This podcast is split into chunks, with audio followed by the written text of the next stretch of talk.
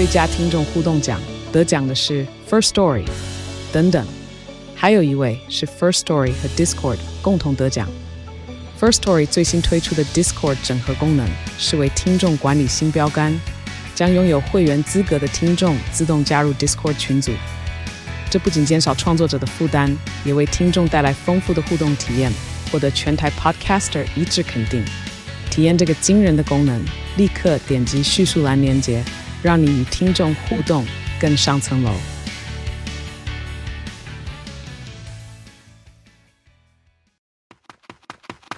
嘿，你别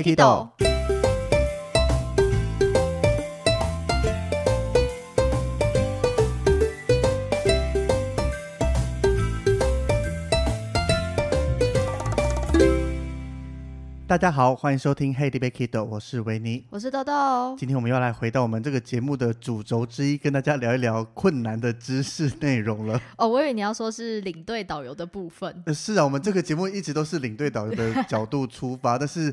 我觉得我们前面大概两个月左右都在聊一些比较轻松的旅游主题，啊、迪士尼啊，什么音乐剧啦，或是到什么小巷啊、哈太太这一些的内容，没有好好的来聊一聊这些比较知识型。其实我们前面的一些虽然是闲聊，但是你看音乐剧也是一堆知识含量在里面。没错，嗯。但是真正的领队导游知识，我们一直没有特别的聊到。有啊，哦，知识的部分，我以为你说闲聊的部分有啊，都在我们前面好几集。你说这是航空知识之类的，但是这个领队知识，也就是我觉得是直接正相关，就是我们考取领队导游执照的时候要考的内容。可是由你来说很不准哎、欸。因为你就只是做几年的考古题，然后就上了，所以这一集就要交给豆豆来主负责啦。我也只做一本，我们都是没有去上课的。但是至少我们懂这些知识，加上我们要录这个节目之前，还是要花时间做点功课、做研究的啦。对，还我们有花时间写了题目，这样。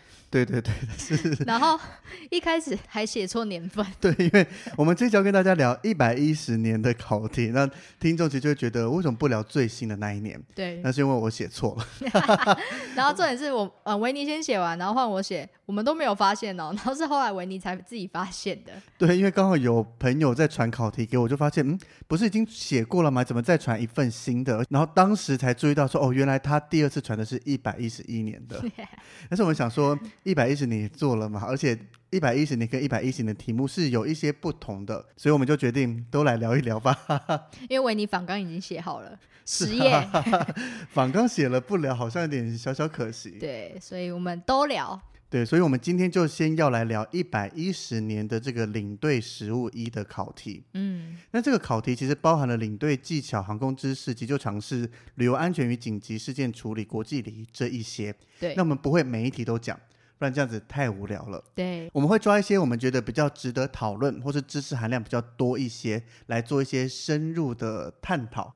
我我突然觉得听众听到这边会，会直接 跳回去，就是直接关掉了。我觉得我睡前再来听一下就好了。对，那我们这一集主要会比较着重在一些航空票务的知识类跟一些急救的尝试或是知识的部分。嗯，对，所以会比较生硬一点。但是你要考试的话，听完这个，你的那些函授课程那些，你就可以直接先关掉了。也没有那么 也没有那么厉害吧？如果我们节目，如果他真的因为这个然后没有考上，他会会不会来告我们？不是不是，我们不会讲全面的东西。但是比如说，我们讲到可能航权，那你听我在这一集分享完，基本上你要考试的航权相关内容，你就已经 OK 了。哦，对啦，可以。对，但是我们不会讲全部，所以你不能只听我们节目就去考试，一不能讲一定不会过。就是我们只讲领队实物一的一小部分，差不多十题这样。对，考试要考很多的东西，还是要认真念个书，或是好好写个考古题。对，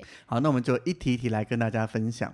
好，那第一个我们要聊的是第六题，它是讲说旅程规划中，航空公司如有共挂航班，称之为什么呢？第一个选项是 Code Interline。第二个是 Code Airline，第三个是 Code Carrier，第四个是 Code Share。嗯，答案是第四个 Code Share。对，没错。其实可能你常旅游或是常跟一些票务相关，你应该这个是算蛮基础的常识了。我觉得不一定算知识。不过我觉得这一题应该也蛮好选，因为即使你不知道这些知识，你看英文应该也 OK 吧？共同就是 Share 啊。可是 Interline 啊，哦如果以做，因为其实做这个考题，我觉得不一定你要百分之百都知道，有时候有一些技巧可以去考试猜题。嗯、那比如说 Cold Airline 这个基本上一定是乱出的啊。对。对啊，然后 Carry 我觉得一定不是，我觉得 A 跟猪这两个会比较 confuse 一点。嗯，就 B、C 会先删掉。对，但我觉得这个还是偏尝试、偏简单的，叫做 Code Share。嗯，但是 Code Share 这个模式，其实在航空界非常非常的常见，因为这个的做法是由多家航空公司共同经营一个航线。例如说，它会用在一些长程接短程的航班上。举个例子来说，例如说你要从美国飞槟城，这个是一个蛮棒的度假胜地。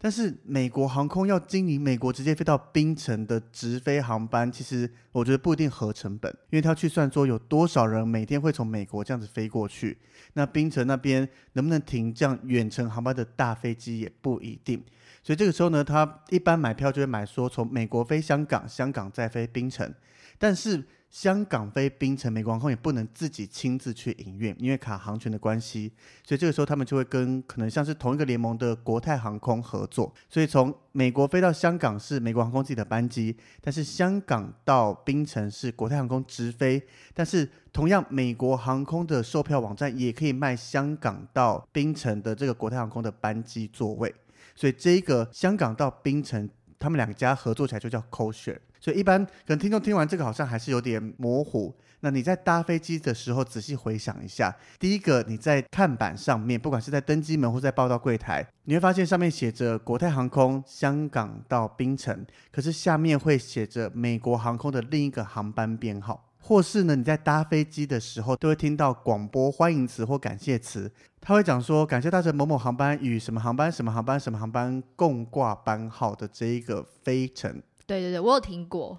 对，所以这个共挂班号就叫 code share。所以如果你听他讲完中文再听英文，就应该可以把这两个字拼在一起了。就很像 go go share 嘛，go share。go go share 是什么东西啊？go share，go share 吗？你看也是共乘啊，是不是？可是这个我们的 code share 它是多家航空公司联合营运一条航线。没有，我是在帮大家记忆，就是。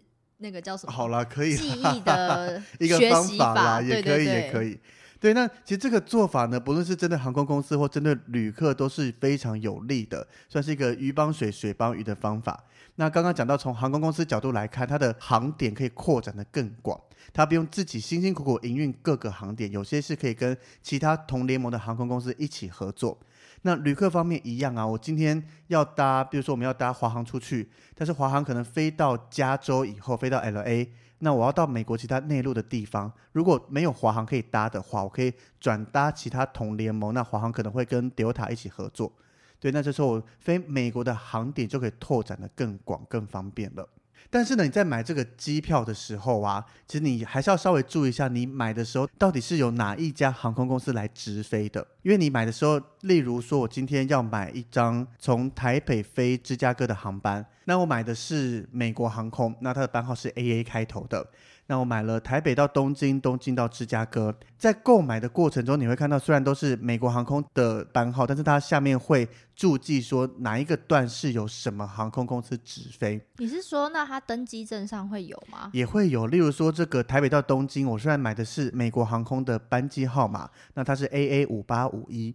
但是这一段是由日本航空直飞的，所以登机证上面会写 JL 八零二台北到东京这一段。嗯、等我拿到登机证，跟同样买台北到东京用日航的网站来买的会是差不多的，唯一的差别差在它下面会注记一行，写说是 AA 五八五一，等于是由美国航空卖出来的。这样子，万一发生了一些事情，你要找航空公司处理的话，那因为你是跟美国航空买的，你要去找美国航空处理。那如果你是一般买日航的话，就直接找日航处理。哎，那我有个问题哦，如果你是跟美国航空买，跟直接跟日本航空买，价差会有差吗？也会有哦，会比较贵还是？应该说看你怎么买。通常如果你只是单纯要从台北飞东京。那我的直觉一定是直接买日航，嗯，因为美国航空它会有这段台北东京的共挂航班，是因为我台北飞东京以后要从东京继续飞到美国其他城市，像刚举例我要飞到芝加哥，那这样我一次买起来的话会比较方便一些。哦，主要是看你的整个航程是怎么样规划的嘛。对，所以他这一段只是一起帮忙卖这一段，我可以多拉一些转机的客人进来。如果台北东京这一段没有美国航空帮忙卖，可能他卖不完的话，因为没有那么多人要从台北到东京的状况下，就会空着位置，就是比较浪费钱嘛，比较可惜一些。不过应该很少会有台北到东京的航班没有人坐吧？疫情前，对啊，疫情前，疫情前这应该算是一年四季都是热门的航班，没错。所以大家以后搭飞机的时候，其实可以多注意一下这个小细节，看一下你今天飞着这一班航班到底跟哪些航空公司共挂班号。对这个有印象的话，你在写这个相关的题目，只要问到共挂班号的一些可能原因啦，有什么好处啦，或是怎么样的模式，你就会比较清楚知道它是怎么运作跟操作的。但我觉得题目没有写得很深入，它就只有考 co-share 是什么而已，它没有考它深入的东西。可是我反而觉得它应该考里面的内容，嗯，因为这个就只是单纯的名词解释，你有就有，没就没。就是好像比较偏记忆类的，可是就是否领队啊，因为领队可能客人就会说，哎，领队什么是 code share，或者是为什么下面有不同航班？就你只要哦，对啊，他还是要需要内知道内容哦。对，但是这的确是一个领队对本来就该知道的，就客人有可能会问，对对对，那你这时候可以很帅气的讲出一堆，就嗯，这个领队非常的专业。我怕我又讲出 code share，就跟客人开开玩笑嘛，没有啦，那个台湾才有 code share，其他地方可能没有。哎，真的吗？我也不知道，我没做过研究。好，没关系。好，那下一题，我们来聊第八题。以一个定点住宿饭店为基地，配合每日行程接彩当天来回的行程走法是哪一个呢？A. 环状行程，B. 线条状行程，C. 点加点行程，D. 放射状行程。嗯哼。那这题的答案呢？它是 D. 放射状行程。这一题，我承认我写错。但其实它很名词是解释哎，而且它好像蛮常出现的，每一年好像都有一题这个。对，应该说领队的考题，其实像我会做几年考古题就去考的原因，就是它其实重复的内容，当然不是题目重复，它要考的知识内容其实也就是那一些，就大同小异。就是虽然没特别的范围，但是在领队实务一的部分，还是有一定会考到的内容。必考题。对啊，像是在一百零九年也有考过这个，他是问说哪一种方式容易产生回头空车的成本？嗯，对啊。那其实我们来分享一下这四个方式到底长什么样子。那第一个环状行程，其实它就是绕一圈的方式。比如说你从 A 点出发去 B 点玩，去 C 点玩，最后回到 A 点，或者你以台湾来讲就是环台湾一圈啦。你从台北出发到桃园、新竹、苗栗、台中，一路玩玩玩到垦丁，最后从东部再这样子玩回来，台东花莲，最后回到台北。就是环状行程，那线条状行程的走法呢？一样，我们从台湾来举例，也就从台北出发，一路走西部，台北、桃园、新竹、苗栗，一路玩到高雄、垦丁，最后再从垦丁、高雄这样子折返回台北，这个就叫线条状行程。嗯哼，对，那可能以游客的角度会觉得，就是同样的折返好像比较无趣一些些，就是走重复的路了，就比较对，没错。但是从旅行社的成本来讲的话，我今天有一辆车子，然后我这样子到处载你玩，因为我们大家以团体旅游的话，游览车是把你送到最后一个地目的地，可如果你今天是一个接驳巴士类的，你这样子来回跑，基本上比较容易让。每一班车的座位都是塞满的，对，没错。对，如果你绕一圈，一个旅游巴士来讲，绕台湾一圈，可能有些人在台中下车了，他就没有绕到另外一边。对，那这样子的话，车子就会空在那边。那第三个是点加点的行程，它的做法也就是你在一个主目的地玩，玩完了以后再到另一个目的地去玩。比如说你想玩的一个大区块是台北，大台北地区，玩完了以后再拉去高雄玩高雄的周围，就这样就是点加点。那你中间的所有地方都不会做停留，哦，就等于是中间就是只有拉车就对，对，就是车子经过而已，不像前面的环状或线状，是你边玩边走这样子绕一圈，或是同一条路线来回。嗯，那这个放射状的话，其实就是你想象放射线，就是在一个定点，然后放射出去，也就是你今天住在台北，那你可能今天宜兰一日游，今天花莲一日游，今天桃园一日游，新竹一日游，但是每天都住回台北的饭店。嗯哼，这就是放射状的行程。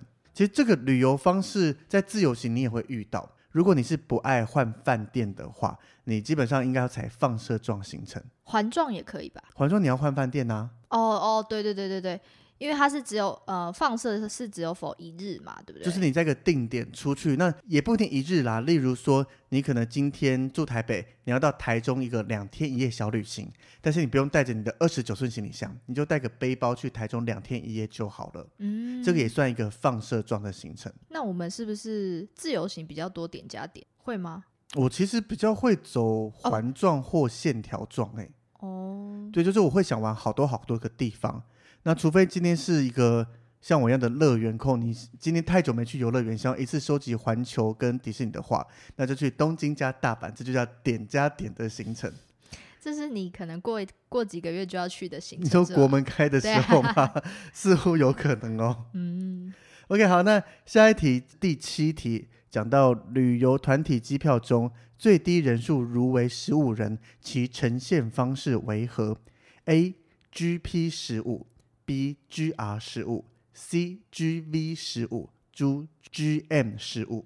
如果我是忠实听众，应该知道答案吧？对，我们那时候在聊 P N R 的时候，我在写这题，就是我们 P N R 我准备过一模一样的内容，哎，对，没错，对，所以答案就是 C G V 十五。对，团体票。对，因为我一直记得我那时候在问我们公司团控的时候，他就讲说 G V ten G V ten，他用这个来举例子，因为我们以旅行社角度，大部分会开团体票嘛，所以你就记啦，G V 票这个就是团体票，那后面的数字就是你要几人以上才可以开这个机票，所以这就是 G V 十五，就是十五人以上才会有才可以开团的团体票价。嗯，对，那低于十五人再退票就没有它的意义存在了。对，所以这个真的是我因为做 podcast 才知道这一题，不然没有做 podcast 或是没有做我们之前 PNR 那一集的话，我一定会写错，就是只能猜一个啦。嗯，对，所以听我们 podcast 针对领队考试是有用的。除了这个 G B 叫做团体票以外，另外还有很多写法。那你说要全部背起来，其实可能有点困难。其实我觉得看过有印象，但如果你是票务，你就必须要知道，这就票务的基本常识了吧？对，对，那我们来分享一些可能常见到的，还有像是写 AD，它是旅行业代理商的优待票，什么意思？你说 agent 吗？还是类似这样子的？嗯、那比如说写着 AD 七十五，不代表七十五人哦，它代表这个票价打二五折哦，对，百分之七十呃七十五 percent off 这样子的模式。嗯那或是写 CG，CG 的话就是给领队的领队优待票。嗯，对，就是我觉得你把几个容易出现的稍微看了有印象就好，因为你不用去背说 AD 等于旅行业代理商优待票，因为我们都是考选择题，所以你只要有印象，那你在选的时候能拼得起来就没有问题了。对，没错。好，那下一个的话，十三题讲到国泰航空往来香港与洛杉矶的直飞航班，可飞越日本之领空，为运用下列哪一航权？那是第一航权、第二航权、第三航权还是第四航权呢？航权这部分我是真的不懂哎，但是航权基本上每年必出一题，没错。那这题答案是 A，第一航权。所以我们就要来好好跟大家分享一下，总共九个航权到底在做什么事情。这一题真的是必考题啊！对，所以就像我们刚刚开头讲的嘛，像航权这个，也就把我们分享的稍微听一下，应该我们也讲的不差啦，会让大家比较有印象。那我们现在先来一一跟大家分享一下每个航权在干嘛，因为航权就关系到飞机到底能怎么飞，去哪里上下客人、上下货。那第一航权就叫做领空飞越权。它就是可以飞越其他国家的领空，比如说要飞越日本的领空，就必须取得第一航权。那第二航权的话是技术经停权，也就是说我可以停在这个国家，但是我只能是技术中停，也就是我不能在这边上下客人跟上下货物，但是可能因为我需要加油。或是今天因为机械突然故障了，我需要停下来稍作修理一下，把整台飞机复原后再继续起飞。那人是有在上面的吗？看状况。但是今天比如说像是飞机坏掉了，我需要停在可能我台北飞美国，那是飞到东京附近发现坏掉，停在东京。那因为修理的需求，可能人不能在飞机上，但是他们是可以下来航站候机室等。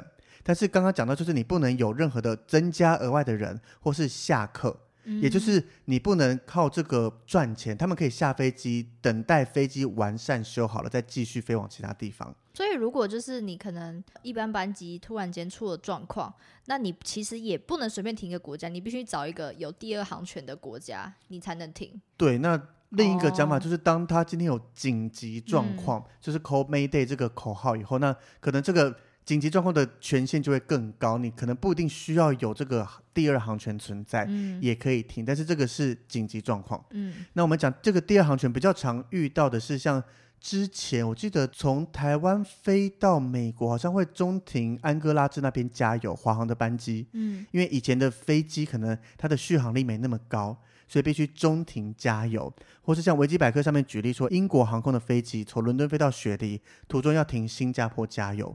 对，这个就是取得第二航权的技术中停。对，但这个状况我觉得会越来越少，因为飞机性能越来越好，它的续航力也越来越高。哦，对，就不用一直停下来加油。对对对。那第三航权的话，就是目的地卸载权。也就是我今天从台湾飞过去东京，那我就可以把台湾的人跟货载过去东京那边，让他们在东京下客与下货。那第四航权的话是目的地装载权，也就是我从东京飞回来台湾的时候，可以把人和货从东京那边载回来台湾。哦，所以第三是我们飞出去，应该说第三是我们可以把人跟货物载到对方的国家。那第四就是把人和货物从对方的国家载回来我们自己的国家。嗯，所以三四基本上一定是绑在一起。不会有一个国家说你只能送人来我这边，我不让人上去你的飞机。太奇怪了吧？对，那第五航权其实大家应该比较常听到的是第五航权，新闻上。对对对，它叫做中间点权。嗯，那这个模式呢，就像说，比如说以我常搭的国泰航空来讲哈，因为我突然没特别想起来台湾有取得什么样的第五航权啊，有台湾有台湾有搭长荣，嗯，台北飞曼谷。中停，然后再继续飞往伦敦。嗯，对，我们之前在聊转机的时候，不是就有聊到说，这个它也算是一个直飞，但是它并不是直达。哦，对对对，对，所以它这个飞到曼谷了以后，就取得那边的第五航权，因为这个第五航权包含了可以在曼谷这边上下乘客跟上下货物。嗯，那我再从曼谷继续飞往伦敦这边。所以这个第五航权是之前新闻比较常讨论到的，因为等于你泰国让我们的长荣航空从你曼谷载人到伦敦，跟从曼谷载人回台湾，嗯，对，那等于是瓜分掉了太航的一些生意，对，对，所以这个第五航权比较多是互相交换来的，可能曼谷开给我们台湾有第五航权，那台湾一定会开阔其他地方的第五航权给曼谷，这个航空业一定都是互利为主的，对，没错。对，那其实第五航权我自己也是因为新闻，所以比较常知道，所以我就会记忆说第五航权。那往前的话就慢慢去推，因为通常一到五航权都会是包在一起签订的，很少会说我只签其中一两个、两三个。嗯，对，就我自己就会从第五往回推。那第四、第三就是我要载人过去跟载人回来，就你要搞清楚哪一个是载人。对对对，哪一个是载过去，哪一个是载回来，嗯、然后第二、第一这样子慢慢去推，我是这样子记法的。那从第五再往下推，第六航权的话呢，它就叫做桥梁权。那它的解释是在本国以非技术原因做人货中停与停留。我这个比较特别一点点，这个的航权也就是我今天我本国叫做 A 国家，那我这个航权是我飞机可以经营从 B 国家飞来我的国家 A。然后做转机，再飞到 C 国家，也就是我卖的这个机票，不是单纯说 A、B 之间飞跟 A、C 之间飞，我是可以卖一张从 B 出发，在我自己国家 A 转机，最后再飞到 C。所以它是否转机而已嘛？但是你在转机的过程中，等于就可以上下客人跟上下货物。嗯，对啊。但是我自己其实比较少，对，比较少碰到这个例子啦。但是就把它记下来。因为我觉得，以我之前写历届考题，好像比较少出现，但不代表不用去记。结果明年就出来、啊、第六航权。我就只能讲说，以我们自己的经验来讲，比较少碰到这个事情。对，比较常碰到就是第五航权，也是比较喜欢考试的，或是前面其他四个是基本上都会遇到的。对，所以就把它可能要把它当一个知识记下来。那接下来第七航权就是完全第三国运输权，也就是说，今天我不用从我的国家飞出去，因为刚讲第五航权，我们从曼谷可以飞伦敦，用长荣飞机来飞，但是那个飞机是因为从台湾飞曼谷，曼谷再飞伦敦。那第七航权是我今天不用从本国出发，直接可以经营两个国家之间的航线。什么意思啊？也就是说，以维基百科上面举例，他讲波兰航空的飞机可以从布达佩斯直接载客人跟载货物前往纽约。哦，就是他的飞机不是在本国出发的意思。对，哦，OK。但是这个航权基本上比较少会去签，因为等于我就把我这个我可以赚钱的航线送给别人了。哦，对，没错，就是你把你自己的生意分给别人的感觉。对，所以我觉得这个签署的机会比较少一点点。嗯，那第八航权的话，它是境内运输权。也就是今天飞过去一个国家以后，我可以再继续多飞一段它的国内线。哦，比如说以德国的汉莎航空来讲，它从法兰克福起飞，飞到中国的沈阳，那它可以再从沈阳继续飞往青岛。嗯，对，不然正常来讲，可能要像我们刚刚讲到用 code share 的方式，由其他合作的航空伙伴来帮你飞，或是你就是要客人自己去买其他的飞机。嗯，但是他取得第八航权之后，他就可以从法兰克福飞沈阳，再飞青岛。对，这是一个蛮特别的航权。但是，一样这个重点就是，他要从自己的国家起飞，然后要飞回自己的国家。环状线的概念，它算是线条状。直直的飞过去，然后再原路折返回来。诶，可是它还可以再飞到别的的国家。它是你看，它从法兰克福飞沈阳，沈阳飞青岛。那接下来这台飞机要青岛飞回沈阳，沈阳再飞回法兰克福。哦，对，所以它是一个线条状的飞法。嗯，那最后的第九航权就是完全境内运输权。那它跟第七航权类似，只是第七航权它是在两个国家之间飞的国际线，第九航权就是它可以在飞自己国家。别的国家的境内直接去飞行，就是飞别的国家的国内航线嘛。对，嗯，那这个其实我自己也没有看过这个例子。那根据维基百科，它讲了爱尔兰航空，它有伦敦飞贝尔法斯特的国内航线，也就是英国的国内线。对，那你要迁出这一个，其实也不容易，就是把你自己国内可以飞的机会给别的航空公司来飞了。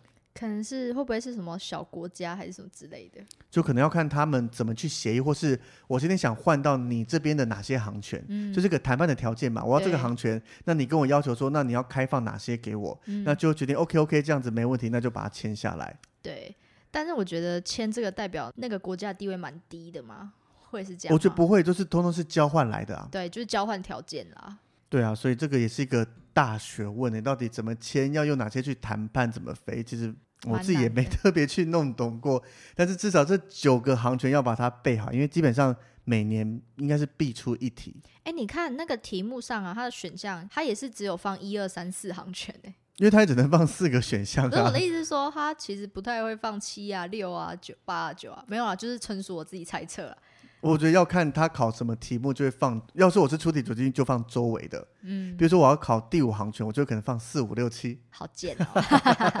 考题不就一直是这样子吗？对。OK，那下一题，它是第四十一题。领队于行前说明会时，应向团员说明随身行李携带液体、胶状及喷雾类物品之注意事项。下列何者错误？其实领队题目。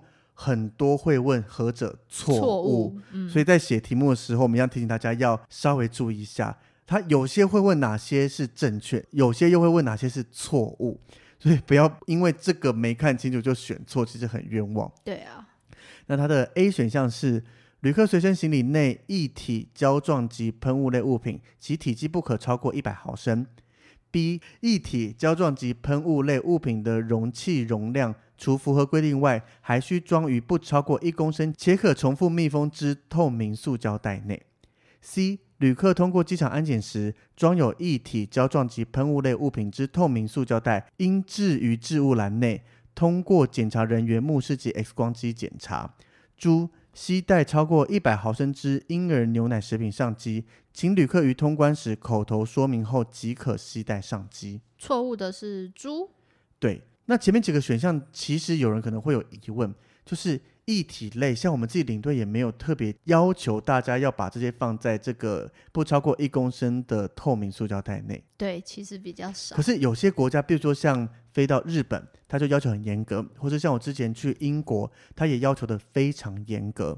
所以正常来讲，最严格或是你要完全遵守规定，就是所有的液体每罐不能超过一百毫升，而且全部都要放在透明的塑胶袋，而且这个塑胶袋不是我们一般可能去装面装它那种开口式的塑胶袋，嗯，它是要能把它密封起来，或是上面有对夹链袋这种才可以的，嗯，对，所以这是最严格最严格规定。如果你今天出国你没这样子做，人家的安检人员帮你挡下来，要求你丢掉的话，它是符合规定的。就是你买了一个很贵的化妆品或香水，你就要马上被丢掉。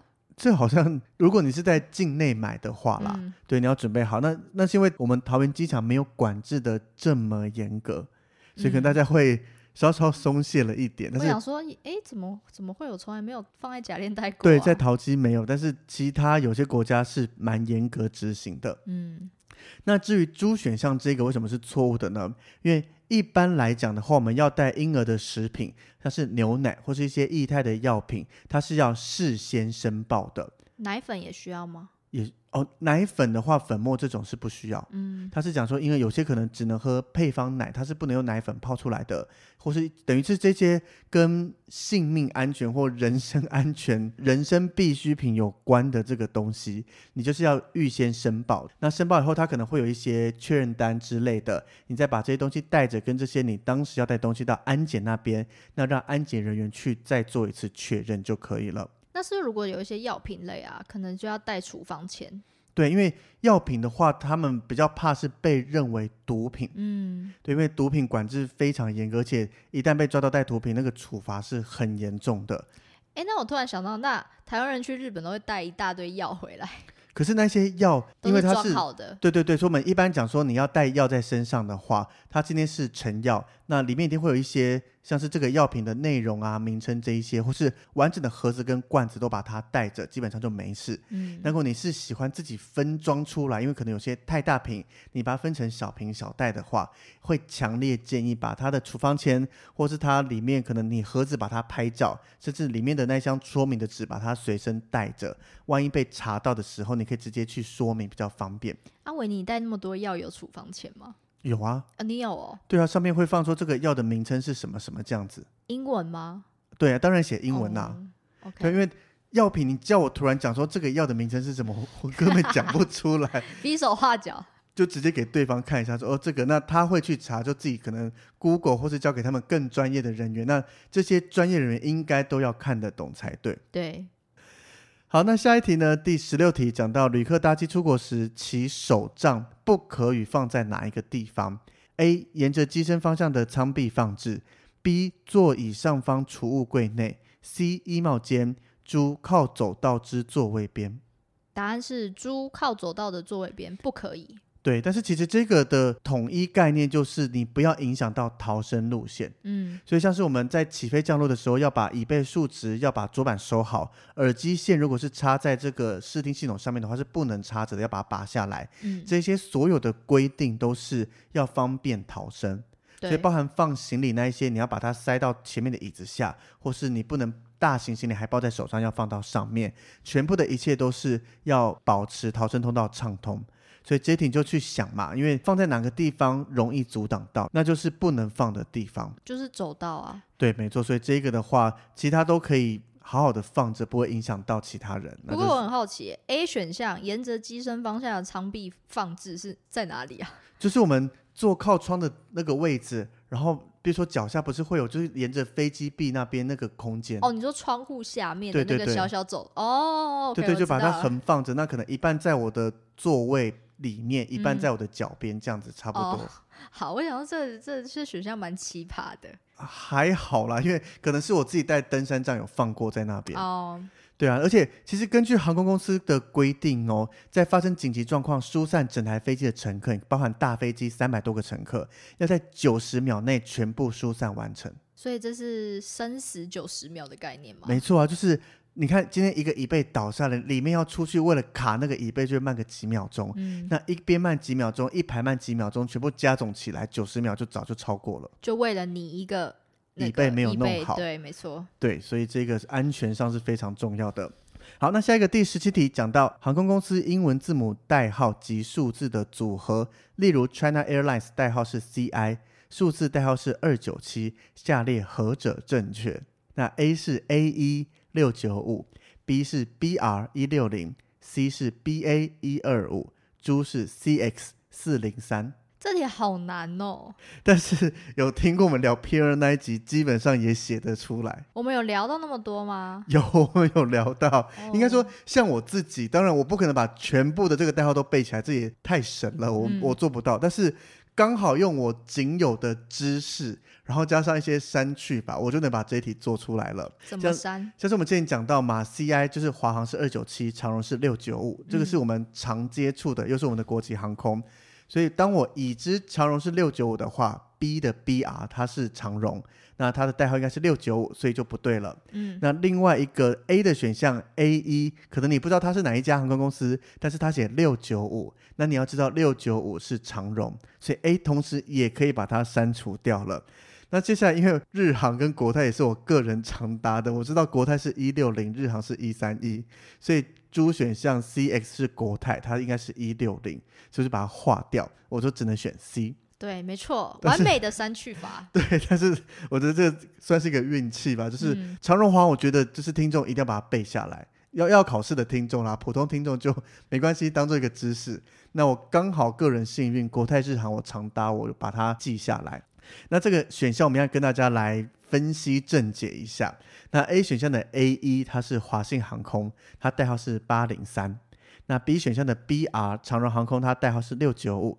那 C 选项的 BA 它是英国航空，那它是一二五。那最后的 CX 国泰它是一六零。好。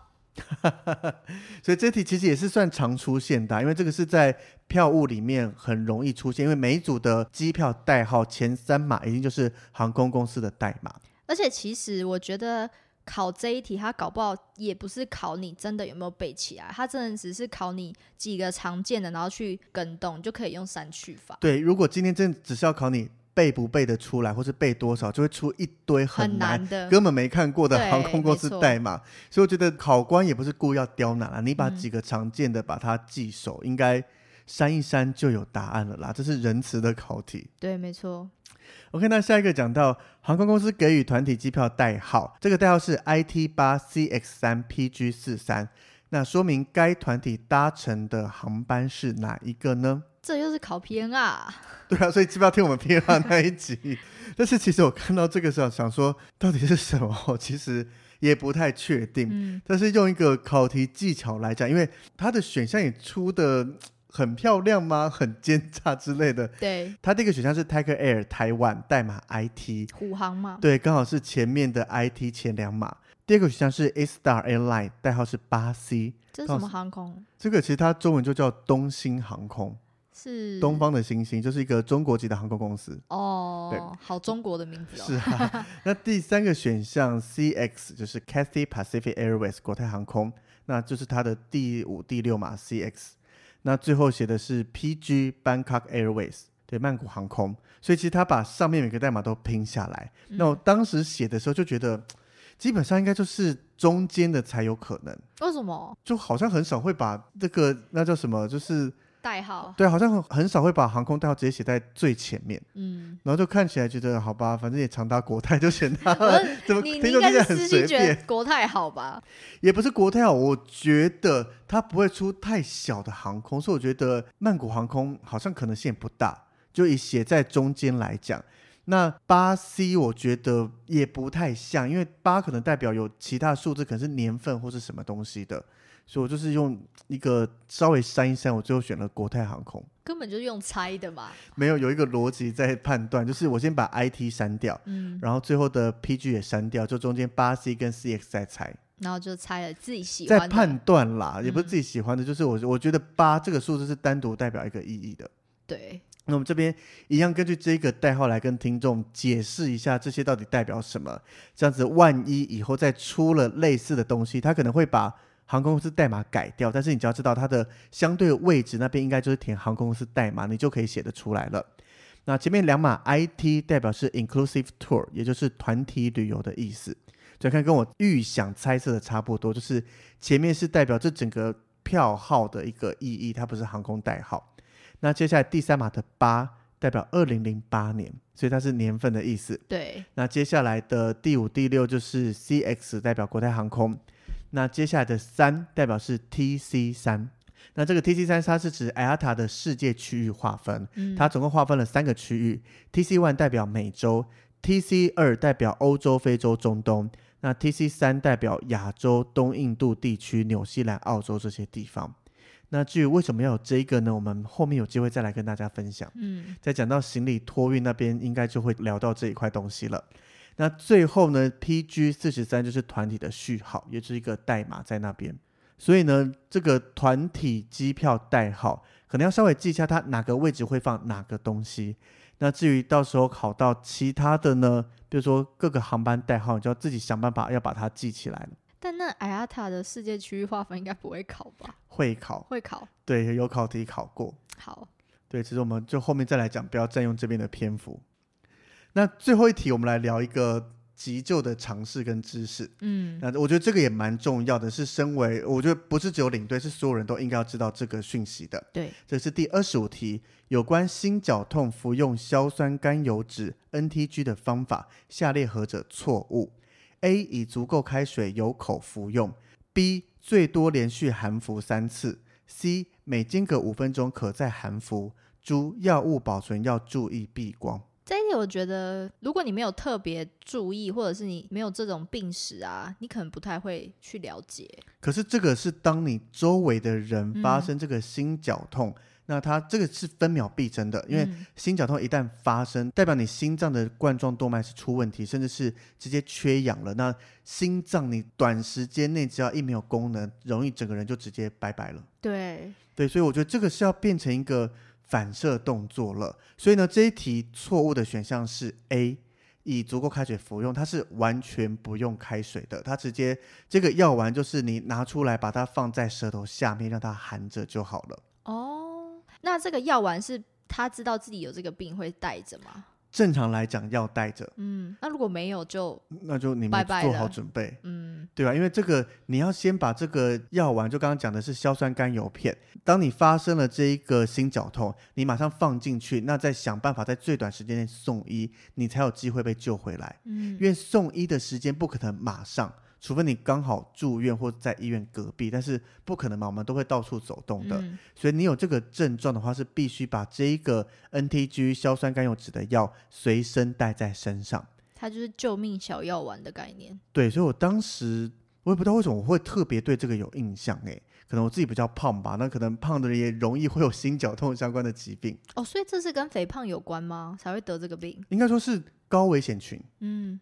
不是说胖的人才会得，瘦的人不会得，因为它包含像是你可能劳累啦，或是情绪激动这些状况，都会引起暂时性的局部性心肌缺氧，也就叫心绞痛。那跟心肌梗塞是不一样的。不一样，心肌梗塞是你今天的血管被堵住了，冠状动脉那边血管卡在里面。嗯，那这个的话是你因为某些原因导致局部性的缺氧，但是心肌堵塞也会引起心绞痛。嗯，但是不是所有的心绞痛都是心肌堵塞引起的？你 好像在绕口令哎。这就数学的若 P 则 Q，若非 P 则非 Q，这些到底是不是成立的之类的？好了，够了。OK，那这个的服用时期，其实我们要好的跟大家来分享一下。当你周边有人，甚至你自己遇到这种状况的时候，那这个的症状就是包含有很明显的胸痛、胸闷，或是胸口灼热啦、灼烧啦，甚至被压住、快窒息这种状况，基本上代表你已经出现心绞痛的症状了。嗯，或是你胸部没有那么恐怖的痛，可是有痛感，而且持续二十分钟以上。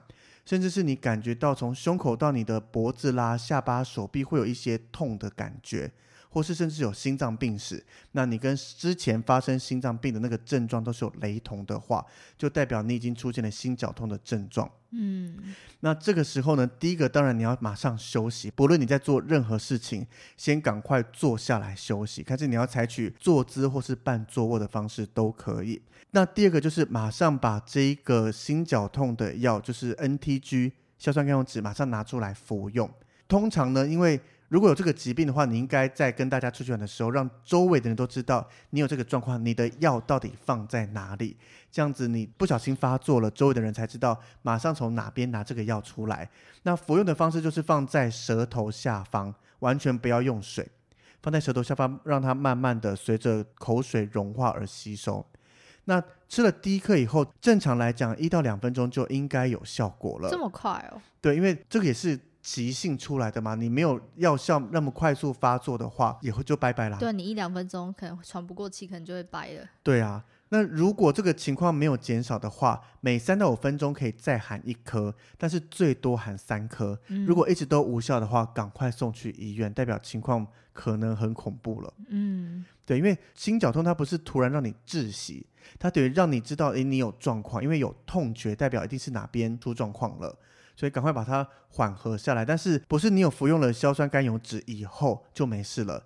你只要服了第一颗，服用完症状减缓以后，一样请马上送医。对，还是要去检查。对，服用完没事了，我就可以继续玩了。千万不要这样子做。对，有任何状况，请直接赶快送医去，交给医生来做最专业的处理。嗯，所以看这一个，你当周围有人有这样的症状，而你刚好懂这个知识的话，其实是非常好的。嗯，而且也不能乱用。如果你不懂这个，你就是啊，吃药要配水，拿了水给他喝下去，那你可能喝再多颗都没有特别的疗效。因为它它如果是吞下去是没有用的。对，它是必须放在口腔里面让它这样融化掉的。嗯，对，而且这个呢，它只能救急，它不是仙丹。嗯，所以就像我们刚刚讲的，你一定要再送医，它只是暂时让你现在没有紧急的状况而已。我觉得这蛮重要的耶。因为我也是写这一题才发现，哦，原来有这个东西。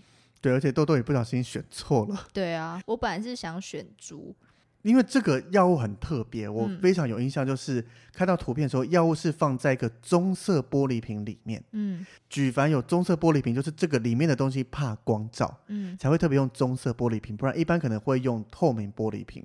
哦，对，对，所以这个药物是避免光线直射的药物。嗯，对，所以这个不论是保存或是该拿给自己服用，拿给身边的人服用，都是非常重要的一个事情。而且这一题这个病啊，好像是不是生活中也蛮容易发生的？因为它也是十大死因之一啊，心脏疾病这一个。嗯，对啊，所以它会考出来，其实这不是罕见疾病，这是一个常见的症状。那再加上我们今天。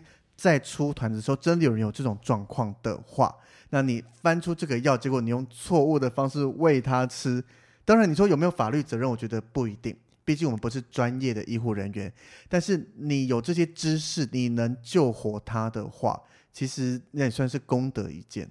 就是你宁愿是救活人，你也不要救死人嘛，对吧？对，救活人救死人啊、呃，应该是说，就是虽然我们可能不会有什么责任，但是你宁愿是把人家救好啊，而不是看他拜拜吧。就是我们多了一个技能在身上，像是 CPR 的能力啦，嗯，或者一些急救的知识、急救的做法，可能骨折了你可以轻微固定，或是怎么样怎么样的，所以领队考题才会有一部分是要考急救知识的部分。对，没错，对对，领队也是非常重要的一个技能。好的。好，所以我们今天就跟大家分享了这些题目。其实这个的确是比较困难一些，你必须要读书才能懂的题目。大家应该还在吧？应该吧？我们可能看一下后台收听率，是不是 听到一半就通通都消失了？不要，不会啦。不会，我们会听我们节目的听众就是喜欢听这一些的，嗯、不然我们前面那些 PNR 啦、什么航空里程这些的收听率也就不会这么好了。可是因为这个也不一定每个人会想要去考。可是它是一个知识啊啊，对啦，你就可以去 challenge 你的领队。哎，这题你知道吗？喂，所有领队会，你就不要遇到这种人。我都答的对啊，其他人会怪你。其他人以后出团就会把领队的每一个最新的题目印出来。哎，领队领队，请问这一题答案是什么？那就知道是维尼害的。不然，相信大家考过这些知识，就是应该都还有啦。嗯，你说航空那一些知识忘记就算了，我觉得最重要不能忘的就是急救知识，这真的跟人命有关。领队最好自我多充实一些东西。对，没错。你讲不出什么 code share 的原理是什么啦，你讲不出航权，客人顶多哦就这样子，你还还可以稍微查一下，嗯，然后再跟他讲都可以。但今天有人在你面前发生意外，不是说等一下我 Google 一下就。基本上来不及了。对，没错，就可以显现出你最专业的一面。没错，虽然我不想显示这一面，我也不想要，拜托不要。我可以在机场跟大家分享 code share 啦，这个我觉得我比较爱显示这一块，不是送医这一部分。对，送医太辛苦太累了。对，那希望听众听我们分享这些，对，明年有要考试的话，希望能对你有些帮助啦。会不会被我们命中呢？就是这些考题的知识观念一定会再出。嗯，所以我们刚刚讲的航权，你真的。翻书看资料弄不懂的话，来听听看我们这边节目。嗯、我们讲完，如果你懂了，我们也算是功德一件，让你考题的时候能多了一个两分。对，没错，五十题嘛。对啊，两分也很重要的，因为常常有人是那种平均五十八、五十九，就差那一题两题就会过的。对，那你多了这个知识，多了这两分，平均上去就过了哦。对，然后你就会 feedback 给我们，就可以来跟我们抢工作喽。好了，所以我们这边就我们今天就聊到这边。如果今天聊的题目有哪些，在我们解释过后你还是听不懂，或是还是有些疑问，甚至我们不小心口误讲错的话，可以随时私讯或是在我们的 IG、Facebook 上面留言跟我们说。